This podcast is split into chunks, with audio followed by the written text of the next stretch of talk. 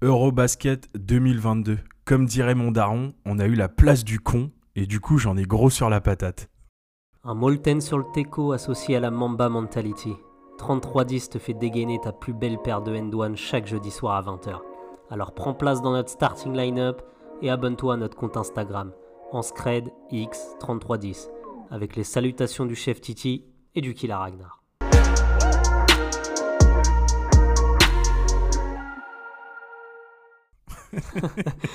c'est plutôt, plutôt magnifique et comme dirait B2O, si j'atteins l'argent ou le bronze, c'est que l'or m'aura échappé. oh, c'est beau ça.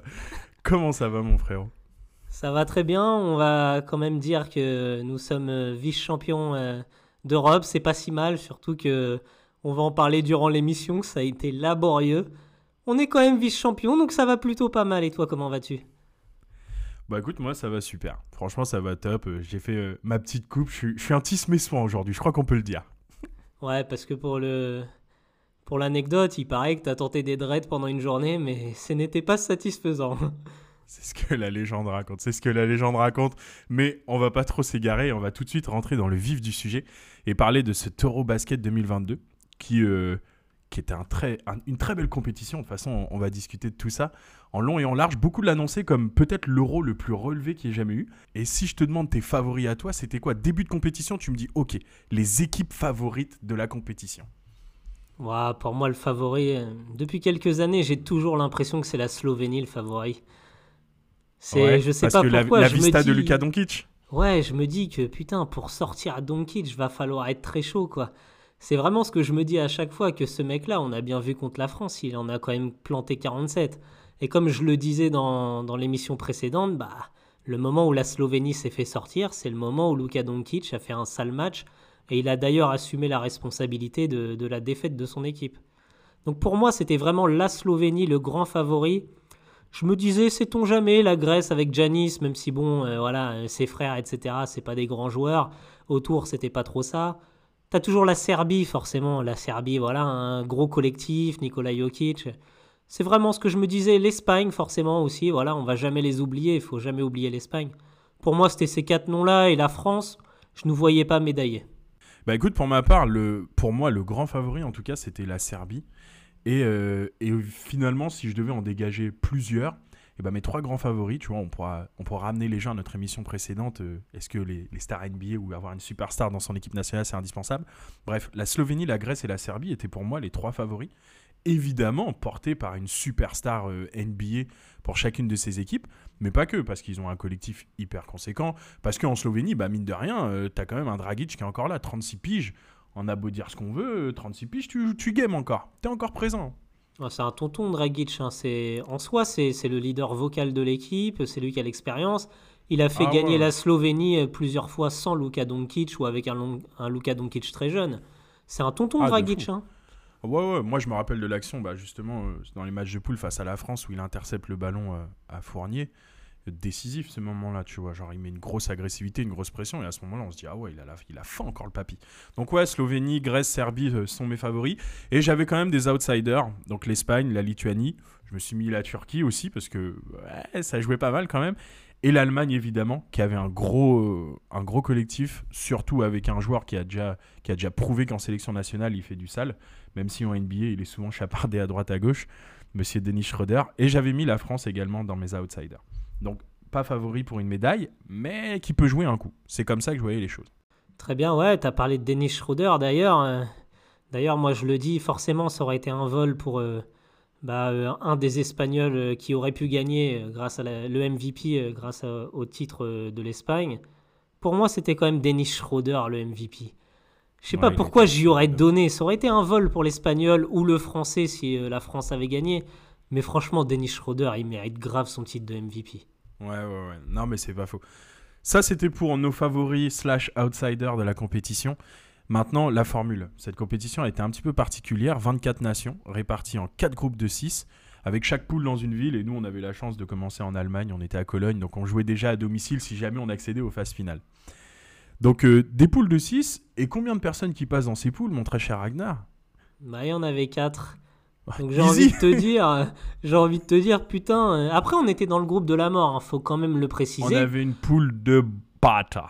Ouais, parce que tu vois, par exemple, on a tapé la Bosnie, mais ils nous ont tapé juste avant pour les qualifs en Coupe du Monde. Donc on avait Lituanie, Bosnie, Allemagne, Slovénie. La Hongrie, bon, c'est le match euh, facile du groupe. Donc euh, il faut quand même s'en sortir, quoi. C'est chaud. Franchement, on avait vraiment le. Comme tu dis, en fait, on avait carrément le groupe de la mort. Là où de l'autre côté, tu vois, par exemple, la Serbie, eh, c'était un petit peu tout tracé euh, pour eux, la route, normalement. Ah ouais, ouais, non, mais de toute façon, quand tu joues la Belgique ou euh, et les, les équipes comme ça, Estonie et tout, euh, forcément que c'est un peu plus facile. hein. Ouais, c'est clair. Donc, du coup, 4 personnes qui passent, ce qui veut dire que bah, tu joues 5 matchs, 6 dans une poule, évidemment. Nous, on finit à 3-2. Et 3-2, ça nous amène en troisième place de notre groupe. Donc, comme quoi, même si le groupe est un groupe de la mort concernant, se qualifier dans les phases finales, c'était. Voilà. J'ai envie de te dire, ça aurait été une très, très, très grosse désillusion de ne pas arriver à ce niveau-là. C'était une obligation. Ah bah surtout quand t'es l'équipe de France, que t'as quand même des joueurs comme Gobert, Fournier, Hurtel dans ton équipe. J'ai envie de te dire, si tu finis pas dans les quatre premiers, euh, c'est chaud quoi. C'est ce qu'on dit à chaque Mm. fois avec l'équipe de France. De toute façon, quand on voit l'effectif, on se dit passer les poules, c'est le strict minimum dans n'importe quelle compétition euh, olympique ou européenne, mondiale, etc. Ouais, bah ouais, clairement. Et là, bah, tu vois, finalement, si on regarde les premiers de chaque poule, eh bah, on retrouve nos favoris. On a la Serbie premier, on a l'Espagne première, on a la Slovénie et on a l'Espagne. Non, j'ai déjà dit l'Espagne. La Grèce, ouais. La Grèce. Donc c'est comme ça que se terminent les phases de poule. Et je crois qu'on peut d'ores et déjà passer au match coup près, sauf si tu as des choses à ajouter, je t'écoute. Non, non, non. euh, moi, le bilan qu'on a euh, par rapport à la phase de groupe, ça me semble logique. Jouer contre l'Allemagne qui est à domicile, porté par un public de malades et un Schroeder en mode MVP, euh, perdre contre la Slovénie, ça me surprend Et on fait un bon match. On fait un bon match contre la Slovénie. On perd, mais on Ouais, joue pas ouais, trop mal. Contrairement à l'Allemagne où vraiment on a été à chier dès le début, quoi. ouais, ouais, on s'est fait, on fait un petit peu soulever, c'est le cas de le dire. Bref, on arrive du coup euh, au quart de finale, au huitième de finale, pardon, ouais. dis des bêtises. On arrive au huitième de finale et en fait, on se retrouve déjà avec des oppositions qu'on aurait tendance à dire à, à sens unique et finalement des surprises. Serbie-Italie, par exemple. Ouais, ouais, ouais, c'est. Bah après, c'est la grinta, quoi, tu vois. C'est un huitième de finale, c'est un match couperé. euh, Parce que c'est ce que je dis toujours. euh, Tu, tu rejoues Italie-Serbie euh, sur, une, sur un format 4 victoires comme en playoff. Euh, L'Italie, euh, ils vont en chercher deux, euh, voire un seul, quoi. Jamais ils vont taper la Serbie autant de fois, mais c'est des matchs couperés. C'est ce qu'on a toujours dit. C'est comme quand tu joues euh, au football en Coupe du Monde, euh, il peut arriver une surprise à tout moment, quoi. Regarde, euh, France-Suisse au foot, tu dis oh on va les laver, bah euh, excès de, enfin manque d'humilité, on va dire, tu te fais, tu te fais soulever. Bah là c'est peut-être ce qui s'est passé, peut-être que les Serbes ont pris les Italiens de, de trop haut. Enfin voilà quoi. Je veux pas trop qu'on s'attarde sur euh, Turquie-France parce que on va développer tout ça après. C'est un cas à part. Après, on avait Grèce-République tchèque, tu vois, c'est la même chose. La République tchèque qui cause pas mal de difficultés à la Grèce. Finalement, euh, Gian- Yanni, j'ai regardé Rise, le film sur Disney, et à Skip, on dit Yanni et non Janis. Donc Yanni en Ouais bah écoute, on ira demander à, euh, à Spanoulis peut-être qu'il pourrait nous éclairer sur, sur cette affaire-là. Et, et d'ailleurs, Antetokounmpo, c'est c'est pas son blaze, c'est la version traduite grecque un peu de son nom de famille. Je crois que c'est Atetotumbo ou quelque chose comme ça. Je veux pas, je veux pas déformer son blaze, mais, mais en tout cas, le film est pas trop mal, tu vois. Alors, ceux qui ont la, la plateforme euh, de la souris aux grandes oreilles, vous pouvez kiffer ça. Ça s'appelle Rise et ça parle de l'histoire de Yanni Antetokounmpo. Ouais, c'est toujours pas mal de, de, de se renseigner, de développer sa culture personnelle. Donc allez le voir, même si je l'ai pas vu, je vous conseille d'aller le voir. Mais ouais, donc du coup, bah, en fait, on se retrouve avec des matchs coup près, avec déjà des surprises. Donc euh, ouais, on l'a dit, l'Italie qui élimine la Serbie, what? La Grèce qui passe la République tchèque, mais derrière la Grèce qui se fait sortir par l'Allemagne. Est-ce que c'est une surprise ça? Je sais pas. Non, non, non, franchement. euh, Il y avait game. Fran- C'était Franchement, il y avait game, mais euh, l'Allemagne a quand même mis plus de 100 points. euh, c'est pas immérité, quoi, tu vois. T'as un Schroeder exceptionnel, t'as les Fran Wagner, etc. Ils avaient un beau collectif, l'Allemagne, franchement. euh, on voyait que les gars étaient en mission. hein. Et finalement, bah, je pense qu'on va pas trop en dire sur les matchs coup près parce que évidemment que la question que j'ai envie de te poser, et là je vais te laisser le temps de développer comme tu veux, c'est la France. Est-ce qu'on a été chanceux?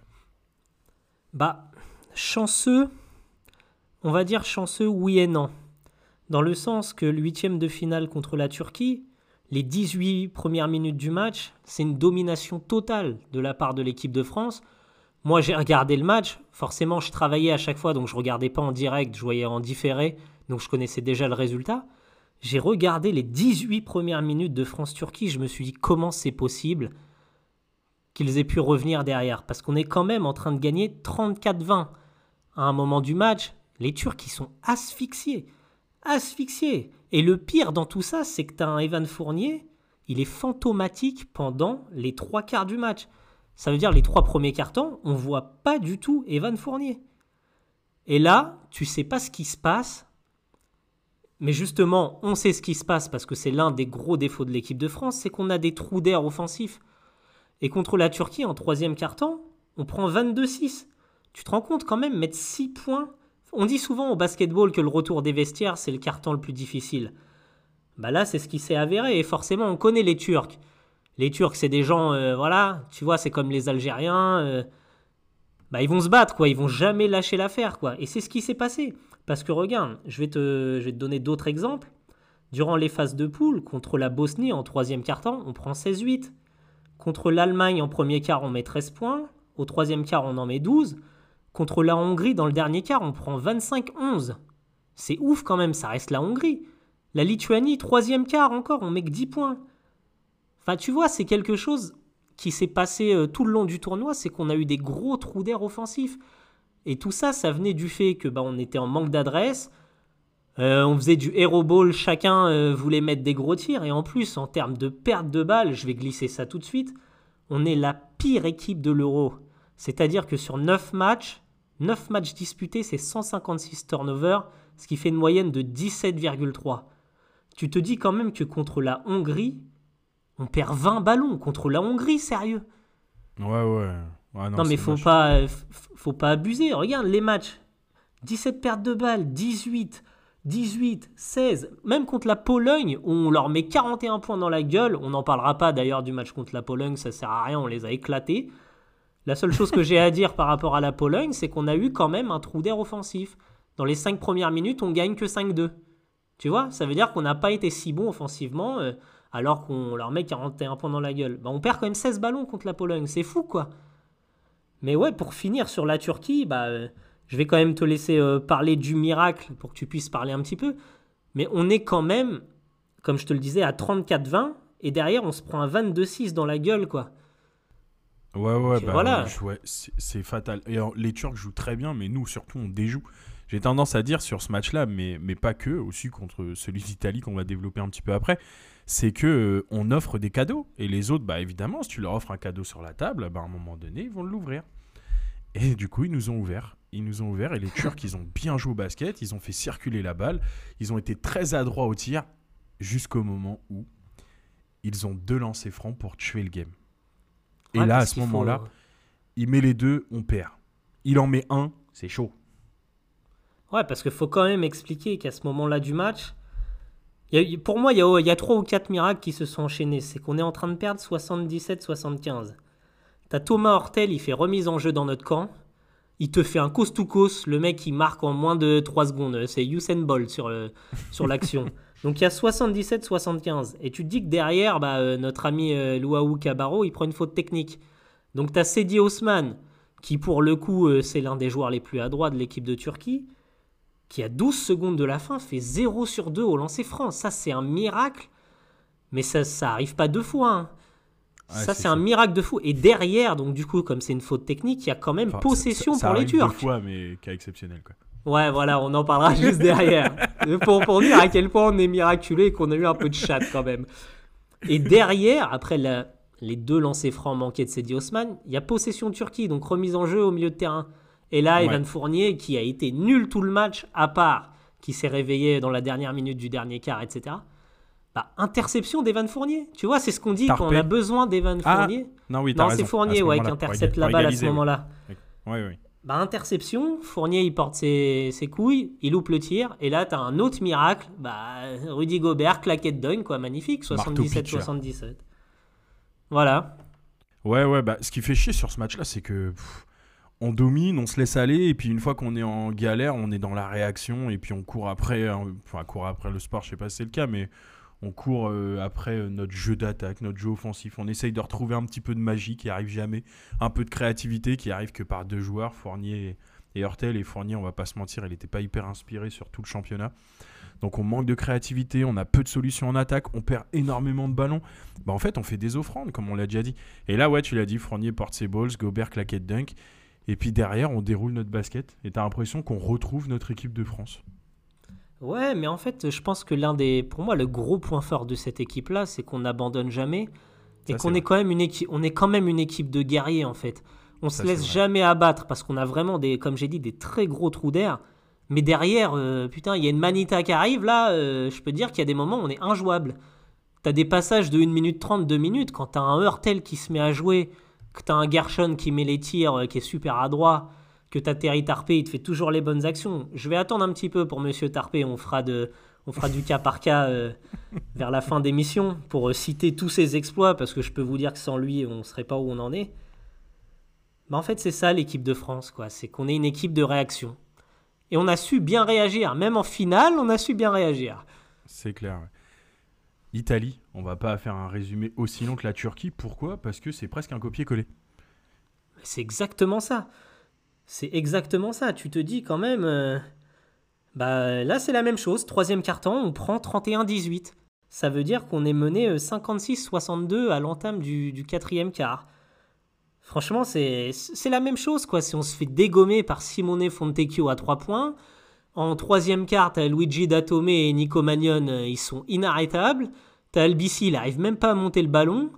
Il y a une action, ça m'a choqué. T'as T'as Luau Cabarro qui défend. Euh, c'est pas ça? Ah, Ouais, ouais, celle-là, ouais. Et euh, dans, dans, le troisième quart aussi, t'as euh, Luau Cabarro euh, qui défend, je pense, sur Magnon. Il lâche son joueur en pensant que, que Fall va, va couvrir derrière. Et les deux, ils se regardent en mode les bras ballants. Bah, qu'est-ce que t'as fait? Bah non, lâche pas ton joueur. Je suis pas là pour couvrir ton joueur. Et puis, bah forcément, les pertes de balles. Hein, pertes de balles de malade on se fait des passes, euh, les mecs ils mettent trop de force dans leurs passes. Tu te dis mais comment ils font ça quoi? Ça n'arrive jamais deux fois, mais cette fois-ci, on se retrouve, tu vois, là je te, projette direct sur la fin de match parce que voilà, on va pas se le refaire des heures et des heures. Mais, euh, mais ouais, en fait, on envoie quelqu'un euh, sur la ligne, à droit, tout le match, il nous a violenté 0 sur 2. Bah ouais, le même 0 sur 2 c'est qu'il faut quand même se dire qu'on est à 75, 68 à 2 minutes de la fin. Et t'as un mec qui donc, comme j'ai dit, Fontecchio nous a mis la misère tout le match, fait 0 sur 2, quoi. C'est euh, c'est pas possible ce genre de choses. C'est comme si c'était écrit qu'on pouvait pas perdre. Du moins avant la finale.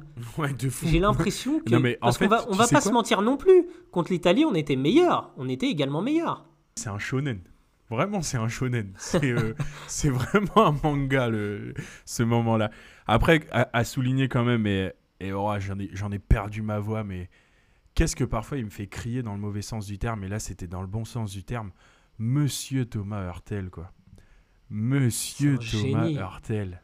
Oh là là là là là là qu'est-ce qu'il est capable de coup de génie, un créateur de dingue. C'est sur ce mec-là, je vous rappelle qu'on a fait une boîte, enfin que les Espagnols ont fait une boîte en finale, c'est pas pour rien. Ils ont boité ce gars parce que sur la compétition, désolé Evan, c'était notre créateur numéro un. On va, on va tout de suite passer à la finale.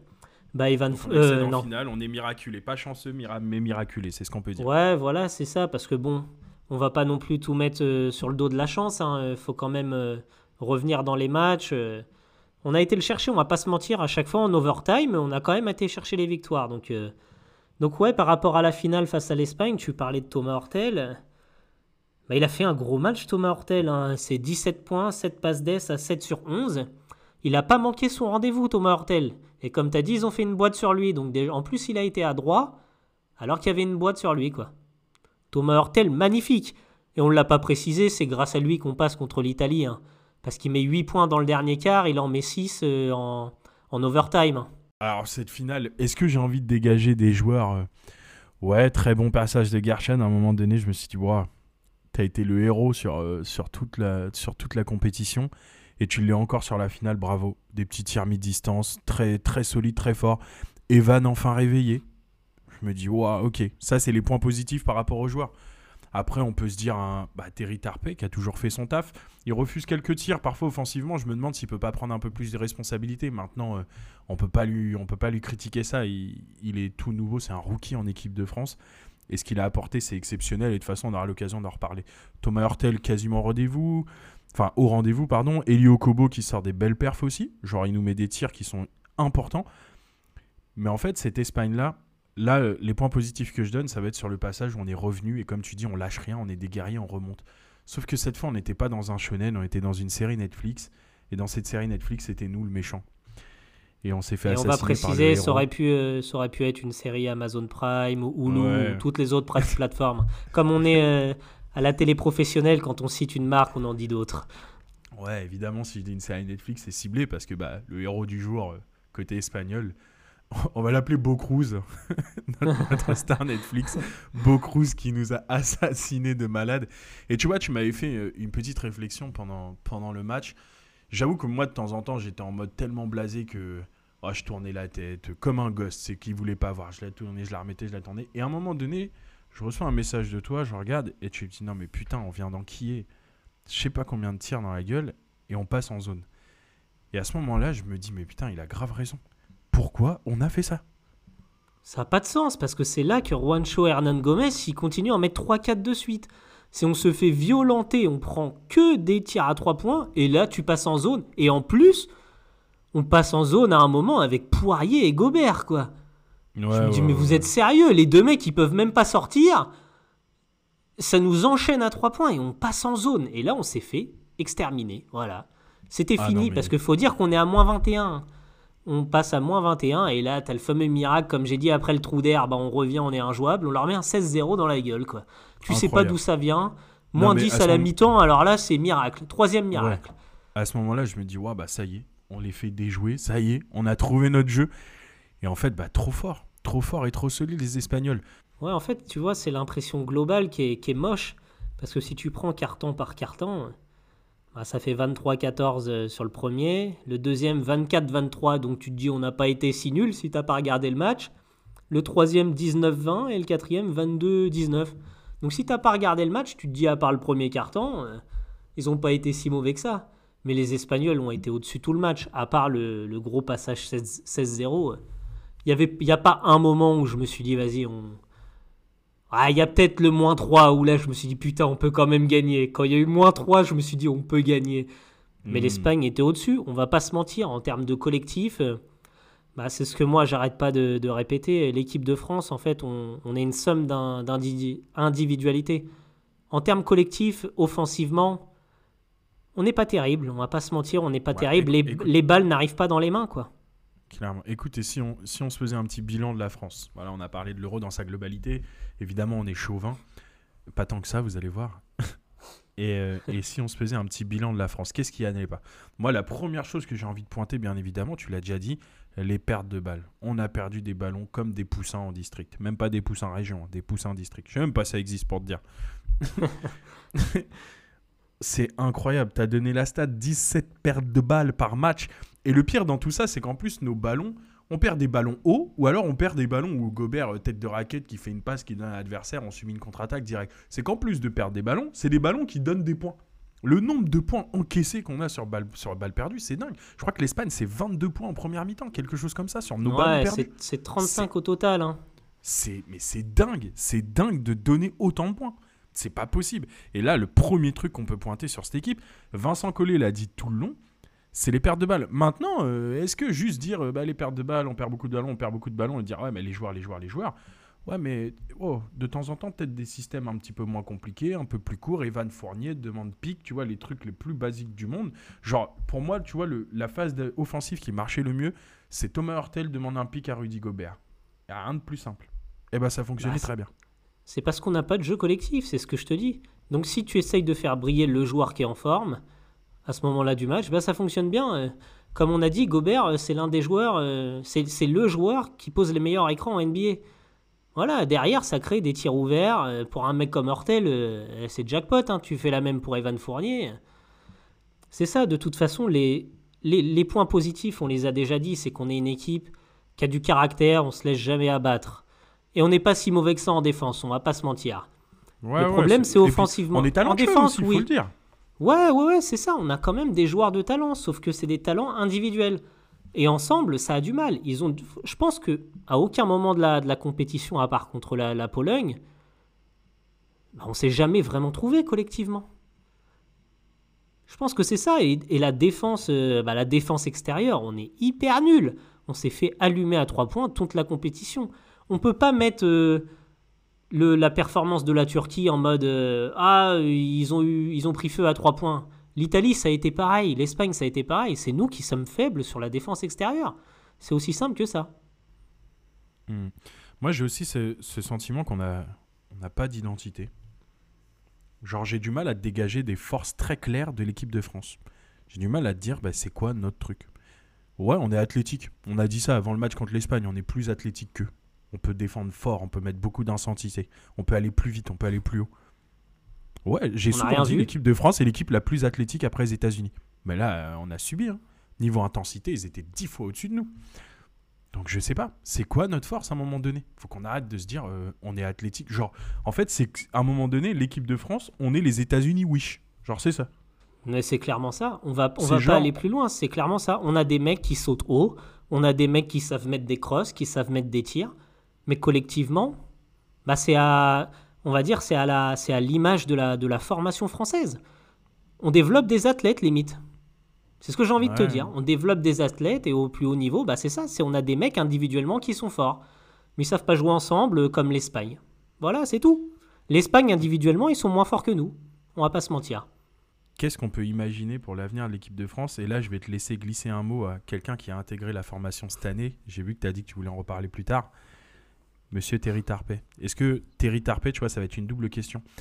Qu'est-ce que tu as pensé de Terry Tarpey sur cette compétition? Première question. Et deuxième question, penses-tu qu'on va revoir Terry Tarpey en équipe de France? Bah, j'ai adoré. Franchement, j'ai adoré.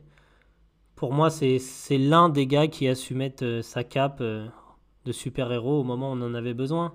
Je vais te citer des actions euh, très précises. Ce Terry Tarpey, hein, c'est le genre de mec, tu lis sa, sa ligne de stats, tu dis ah ouais, bon, pas terrible. Ah bah crois-moi que quand tu regardes le match, tu vois que lui. Bah Terry Tarpey euh, contre la Turquie, euh, bah, la dernière possession en overtime, c'est interception. Voilà. Euh, Terry euh, contre l'Italie, donc dernier carton, 41 secondes de la fin. Bah, c'est claquette offensive, ça nous fait revenir à 75-77. Terry Tarpey contre l'Italie également, dans le dernier quart, c'est un end-one. Contre l'Italie en overtime, c'est ballon volé dans les mains. Voilà, c'est 2 sur 2 au lancer franc à 30 secondes de la fin de l'overtime. Terry Tarpey, franchement, il était partout, moi il m'a fait rêver. Est-ce qu'on va le revoir? C'est sûr et certain. C'est c'est le mec qui va au charbon, c'est le mec qui va prendre les rebonds offensifs. C'est quand même 9 rebonds hein, sur la finale contre l'Espagne, hein, Terry Tarpey. Faut le souligner. Monsieur. Offensive, voilà, c'est ça. Offensivement, oui, il a refusé des tirs, etc. C'était sa première en équipe de France. Si on arrive à, le mettre bien dans un corner, qu'il arrive à shooter ou qu'il arrive à provoquer un peu plus, parce que je suis, sûr qu'il est capable de mettre des lay-ups sur la tête de, pas mal de gars, bah, Terry Tarpey, ça va faire mal. Moi, je le dis, ce gars-là, il a sa place en équipe de France. Il n'y a pas de problème, mon gars, je t'attends. Prochaine compétition, t'es là, Terry Tarpey. Pour moi, t'es déjà là. On a fait un hommage à Terry Tarpey. Comment ne pas en faire à Gershon Yabusele? L'ours volant, comme on l'a surnommé euh, toute la compétition. Alors, pour la petite anecdote, tu vois, moi, euh, bah, les, pivots, comme beaucoup d'entre vous, souvent, on, les appelle les babards, ou les ailiers forts, ou les joueurs à forte corpulence, quoi. On va les appeler comme ça. Bref, je regardais le match avec madame qui n'y connaît rien au basket, et je dis, bref, grosse interception de Gershon, gros Thomas, je dis, c'est ça, babar On se retrouve en finale, elle regarde le match avec moi, et elle me dit, mais au fait, c'est qui Babar Je le trouve pas. Ah, c'est magnifique. C'était ça, c'est son Garchon Babar. oh. Et au moment, je dis, bah, c'est lui Babar. Et il nous a sorti une séquence de dingue. Donc, euh, Gershon Babar Yabusele, il nous a fait un euro incroyable. C'était le leader offensif de cette équipe. C'était un energizer de ouf. Vincent Collet a fait euh, une éloge à son égard qui est, qui est un compliment. Je pense que c'est le plus beau compliment qu'il pourrait recevoir. Il lui a dit Tu es le Charles Barkley européen. C'est peut-être un petit peu trop, c'est peut-être un peu exagéré, mais waouh La comparaison, elle est déjà folle et forte. Mais il y a un peu de vrai là-dedans. Il y a un peu de vrai. Et surtout, à ne pas oublier que Charles Barkley, euh, voilà, aux Jeux Olympiques de bon, bref, avec toutes les stars Ouais. qu'il y avait, c'était lui le tonton. Ouais, non, mais là, Gershon, euh, sincèrement, euh, en fait, il a été là. Offensivement, c'est l'apport qu'on avait besoin. S'il n'y avait pas eu de Gershon Yabusele, euh, crois-moi, on prenait euh, moins 10 à tous les matchs. hein. C'était obligé. Franchement, euh, le gars, il, est adroit à 3 points et ça paraît limite facile. Il a mis des tirs, ils sont faciles. Tu te dis, le gars, trajectoire parfaite de, parfaite tir, il est dans son fauteuil, il prend son temps, il déroule. Sincèrement, Gershon Yabusele, offensivement, il a déroulé et moi, j'ai même été surpris, je le connaissais pas ainsi. je trouve qu'il est bon dans la création. hein. Sincèrement, il va trouver des bonnes passes. euh, franchement, Gershon Yabusele, euh, Je vais dire quelque chose. C'est pas mal, quoi. Ouais, ouais, ouais, c'est babar. je, vais dire, je vais dire quelque chose. À l'heure actuelle, Gershon Yabusele, il a sa place en NBA. Il a jamais eu sa chance avec les Celtics parce qu'il est français, qu'il n'est pas américain. Il n'était pas aussi fort que ça à l'époque. Mais il doit aller en NBA. Franchement, il a sa place dans un effectif, Gershon Yabusele. Ça peut être un remplaçant, qui, ça peut être un energizer euh, sympathique, quoi. Carrément. Je suis grave d'accord avec toi. Eh bien, continuons sur l'avenir de l'équipe de France et ça va être forcément la conclusion de cette émission qui est déjà assez longue mais hyper intéressante. Évidemment, on parle d'un euro dans sa globalité. L'avenir de l'équipe de France, il manquait Batum, il manquait Nando de Colo. On n'avait pas Victor Wembenyama et on n'avait pas euh, Joël Embiid. du coup, qu'est-ce qu'on peut imaginer de l'avenir de cette équipe de France? Bah, on doit être positif, quoi. Tu, tu l'as dit, Joël Embiid. Bah, tu rajoutes Joël Embiid, ça y est, on était champion d'Europe cette année. Est-ce qu'on est d'accord avec ça? On fera peut-être une émission euh, pour en parler. Moi, ça me fout le seum, voilà, je vous donne un avis. Un petit avis rapide. Mais l'avenir, euh, bah, avec Joël Embiid, il est forcément brillant. Wembanyama, on ne sait pas ce que ça va donner. Moi, donner. Moi je, préfère être, euh, je préfère être prudent avec lui. On sait très bien que son profil, il est atypique et qu'une saison euh, 82 matchs en NBA, c'est très costaud. Donc espérons pour lui qu'il arrive à rester sur le terrain. Mais imaginons, on a, on a Wembanyama, euh, Joel Embiid, on a toujours Thomas Hortel, on a Yabusele, on a Tarpé. Ce qu'on sait, De Colo et Evan, Batum, ils sont en fin de euh, cycle. Voilà. On n'a pas cité, on n'a pas parlé de, Go- on n'a pas trop parlé de Gobert et de Fournier. Mais ils n'ont pas été mauvais du tout. Hein. Euh, Je sais pas si tu veux dire un mot sur eux, mais Gobert, en fait, euh, genre, euh, on a envie de dire, on sait, ses défauts et on a envie qu'il bosse là-dessus. C'est en ça qu'on est déçu. Maintenant, il a fait du Gobert, il a été très bon dans son registre. Rien à dire. Fournier, pour moi, il n'a pas été à la hauteur du statut que j'attends de lui en équipe de France. Après, moi, Fournier, j'ai pas envie de tomber dessus parce que il a eu des moments où il a eu, des, euh, bah, des très gros bas, mais contre l'Italie, par exemple, bah, on gagne 11-3, euh, il met deux tirs à 3 points et un douane. Tu vois, Ouais, c'est ouais, lui qui lance l'équipe. Euh, Fournier, euh, en finale, il a été bon. À chaque fois, en fin de match, dans les deux dernières minutes, bah, Evan Fournier, tu as l'impression que c'est un autre joueur. Et surtout, faut pas oublier que tous les tirs en fin de possession qu'il a manqué, c'est lui qui les prend. hein. Son pourcentage, il n'est pas dégueulasse. Il est à 40% sur le tournoi, 33 à 3 points. Mais c'est également parce qu'on attend de lui euh, qu'il prenne tous les tirs en fin de possession, euh, des tirs qui sont compliqués, quoi. Moi, Fournier, je, je trouve qu'il n'a pas été si nul. Et moi, j'ai Bah- trouvé qu'il a été bon, mais on en attendait mieux. Je suis d'accord avec toi. On en Ouais, attendait plus de Evan Fournier, quoi. Je ne vais pas trop m'attarder dessus, je vais juste dire un truc, mais depuis qu'il a rejoint ta fratrie new-yorkaise, là, bah, notre monsieur, c'est devenu un catch and shooter. Donc, euh, sur la dernière compétition internationale où il a été excellent, c'était un peu notre. Bah, c'était un peu. C'était tout simplement notre leader. Il a juste été mauvais en demi euh, face à l'Argentine. C'est 28% de ses tirs qui sont pris à 3 points. Evan, c'est un joueur qui percute, c'est un joueur dangereux, c'est un joueur qui va chercher le drive, c'est un joueur qui va chercher les fautes, et c'est un joueur qui sait alterner son jeu, qui est très polyvalent. Il est passé de 28% à 55% de ses tirs qui sont pris à 3 points cette année. Parce que vous, là, les New Yorkais, là, vous l'avez collé dans un corner et vous lui avez dit tire, t'es un shooter.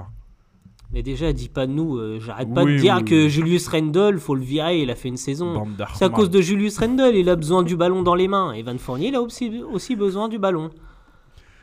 Ouais. Enfin bref, l'avenir, ouais, pour l'équipe de France, évidemment, il est radieux. T'as as dit Victor Wembanyama, tu veux pas trop s'avancer sur lui. Et je suis d'accord, moi, été. Je dis pas grand chose sur lui.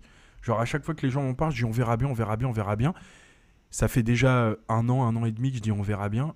Mais là, j'ai tendance à me dire, ah ouais, c'est dingue, il commence à m'impressionner. J'ai du mal à plus rien dire sur lui. Genre, euh, il y a prototype. Je sais pas ce que ça va donner, mais il y a clairement prototype là.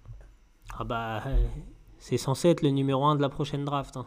Est-ce qu'on en a fini avec euh, le bilan de cet Eurobasket 2022. Félicitations évidemment à l'équipe de France pour sa médaille d'argent. On est euh, une finale, comme on dit souvent, ça se gagne. Donc c'est pour ça qu'on est déçu et qu'on a cette petite amertume. Maintenant, évidemment, on a décelé plein de points positifs et plein de bonnes choses pour l'avenir de l'équipe de France. Mais il y a du boulot. Il y a du boulot. Ouais, ouais, ouais. Moi, sincèrement, je retiens. J'ai plutôt un bilan négatif de la compétition parce que je nous ai vraiment pas trouvé au niveau. Je nous ai trouvé décevants sur la plupart, euh, sur la plupart des matchs parce qu'il y a eu, trop de points négatifs. Euh, pas, en fait, j'ai pas retrouvé le collectif. Comme tu as dit, on n'a pas d'identité à l'heure actuelle.